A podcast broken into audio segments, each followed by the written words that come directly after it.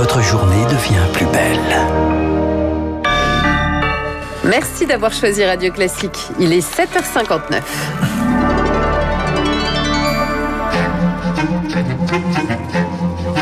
7h30, 9h, la matinale de Radio Classique avec Guillaume Durand. Le ministre de l'Intérieur, Gérald Darmanin, a été sur place. Une enquête est ouverte par deux services de police. Carl Olive, le maire de Poissy, sera tout à l'heure en direct pour nous dire exactement ce qui s'est passé entre cette bande de jeunes et quatre policiers avec des jeunes qui leur auraient dit ou qui leur seraient adressés à eux en disant tuez-les, tuez-les. C'est l'indicateur qui fait frémir les autorités, la progression du variant anglais sur notre territoire. Il pourrait faire bondir les hospitalisations. L'INSERM tire la sonnette d'alarme. Nous ferons un point complet et c'est important dès le début de ce journal. Le vaccin d'AstraZeneca, lui, inquiète quand même les médecins. Ceux qui ont reçu la première dose développent parfois de gros effets secondaires. Et puis on le disait, le Goncourt 2020, l'anomalie d'Hervé Le Tellier, pulvérise tous les records en librairie. Comment expliquer un tel succès? Nous recevrons en fin de journal avec Lucille, donc euh, Josiane Savigno, qui a été pendant des années euh, la directrice du Monde des livres. Il est pile 8 heures, vous êtes sur l'antenne de Radio Classique, voici Lucille Bréau. Radio Classique. Mais d'abord, Lucille, on prend notre carte de France, on l'empoigne pour tenter de regarder dans le détail comment se propagent les fameux variants du ou de la Covid. C'est l'indicateur par excellence qui continue d'inquiéter les autorités sanitaires, la propagation de ces mutants plus contagieux du virus, alors que le nombre de contaminations reste stable au niveau national depuis une semaine, voire baisse légèrement. Eux continuent de se disséminer un peu partout sur le territoire, plus ou moins selon les régions. Le combat semble donc loin d'être gagné. Les derniers projections de l'INSERM font même craindre un rebond de l'épidémie, Charles Bonner. Oui, l'étude ne concerne que le variant britannique, pas les Brésiliens et Sud-Africains. Et la conclusion est simple. Fin février, le variant anglais sera majoritaire dans le pays. Fin mars, le nombre d'admissions à l'hôpital pourrait plus que doubler si les mesures sanitaires restent identiques. D'un peu moins de 10 000 hospitalisations par semaine à plus de 25 000. Mais les progressions sont différentes au niveau local selon la présence du variant. Très forte augmentation en Moselle ou en Bretagne avec plus de 35% de tests positif dû au variant britannique. Euh, sous alerte également l'île de France où il devrait être majoritaire cette semaine. Résultat fin mars, l'INSERM prévoit 7000 hospitalisations contre moins de 2000 par semaine en ce moment en région parisienne. Il faut donc renforcer les mesures, disent les rapporteurs, et drastiquement, car si l'on appliquait un confinement souple comme celui de novembre, eh bien ce serait toujours insuffisant pour éviter une saturation des hôpitaux. Et la vaccination alors, eh bien non plus, les effets ne se feront ressentir qu'à partir du mois d'avril. Charles Bonner est dans la région de Dunkerque. Des tests à grande échelle vont avoir lieu jeudi et vendredi justement pour traquer ce fameux variant anglais.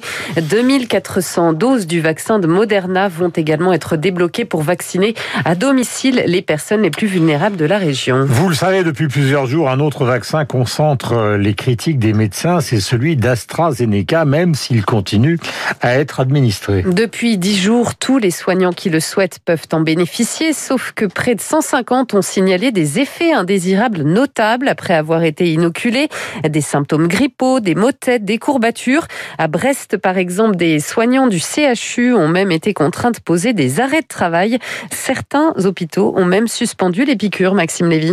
Au CHU de Brest, la semaine dernière, les soignants des services Covid reçoivent leur dose d'AstraZeneca, mais quelques jours plus tard, fièvre, maux de tête apparaissent et paralysent des services déjà sous tension. Thomas Boris, infirmier à Brest, en témoigne. Sur les 64 agents qui ont été vaccinés avec ce vaccin, il y a 21 cas qui ont été identifiés comme ayant présenté des effets secondaires euh, invalidants, donc qui ont nécessité de quitter le travail. évidemment qu'un service comme la médecine infectieuse, les réanimations ne peuvent pas fonctionner s'il y a un tiers des effectifs euh, qui est en arrêt maladie. 60 km plus loin, l'hôpital de Morlaix a décidé de reporter la vaccination à cette semaine pour mieux s'organiser. Stéphanie Primel, secrétaire CFDT du CHU. Actuellement, à l'hôpital de Morlaix, on va pouvoir euh, reprendre la vaccination du personnel soignant. L'idée, c'était de ne pas vacciner l'ensemble des personnels d'un même service en même temps. Du point de vue sanitaire, par contre, pas d'inquiétude à avoir pour Eric Billy, chercheur en immunologie. Les effets secondaires sont la preuve du bon fonctionnement du vaccin. Si vous n'avez pas un petit peu de fièvre ou un petit peu de courbature ou si vous n'avez vraiment aucun effet, ça veut dire c'est-à-dire que votre système immunitaire n'a pas eu une réponse immunitaire rapide et puissante. De plus, comme l'explique l'immunologue, si l'on se fait vacciner juste après avoir contracté le virus, comme beaucoup de soignants,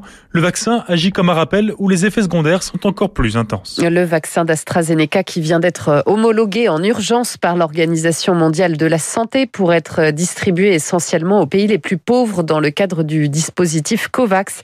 Il fait partie, vous le savez, des moins chers et se conserve dans un simple réfrigérateur. C'est peut-être une bouffée d'espoir dans le contexte pour le monde du spectacle.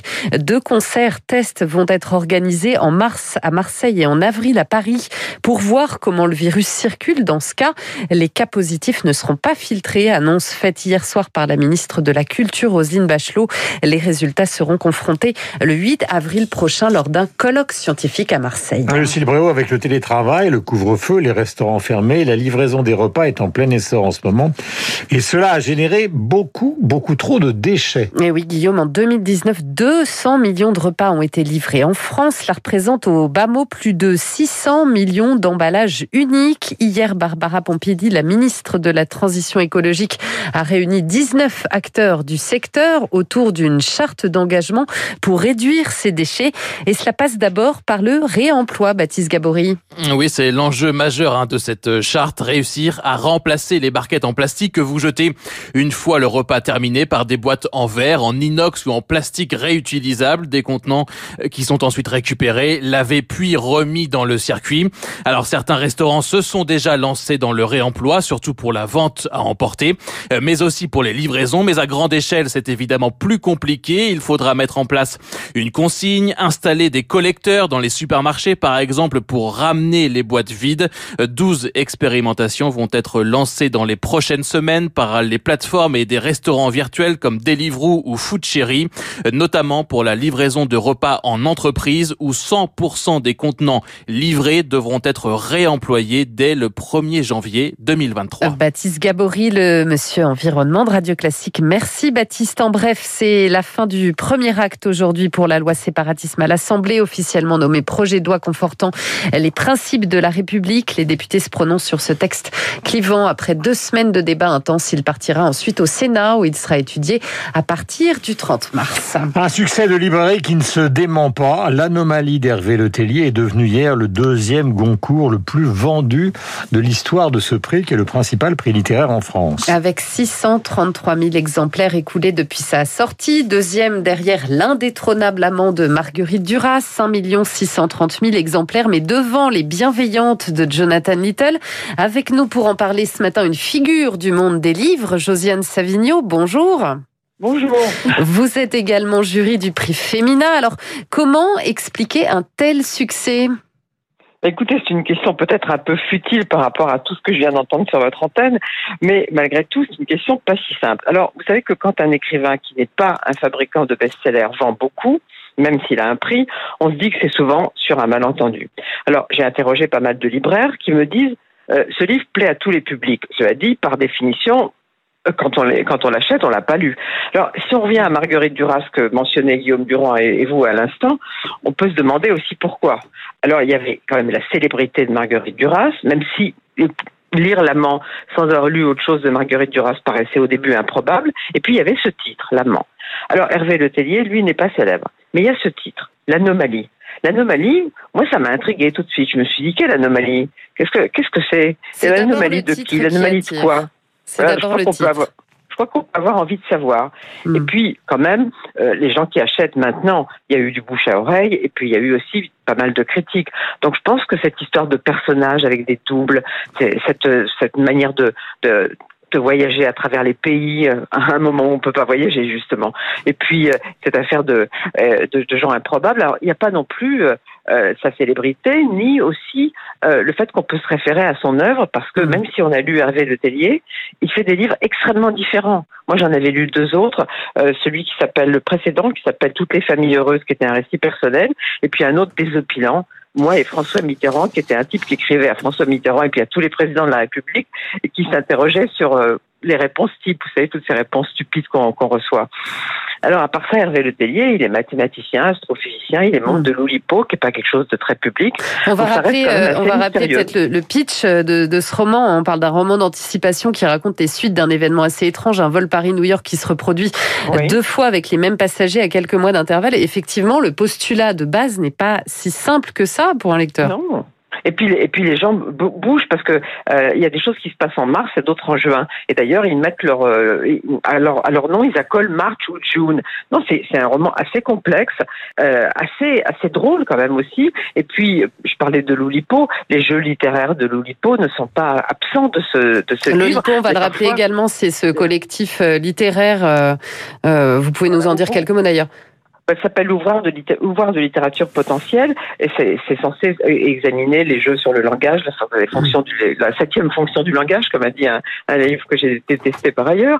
Mais euh, euh, et c'est souvent le, fait de, gens qui ont des formations de mathématiciens et, de scientifiques, ce qui est le cas évidemment de Hervé Letellier aussi.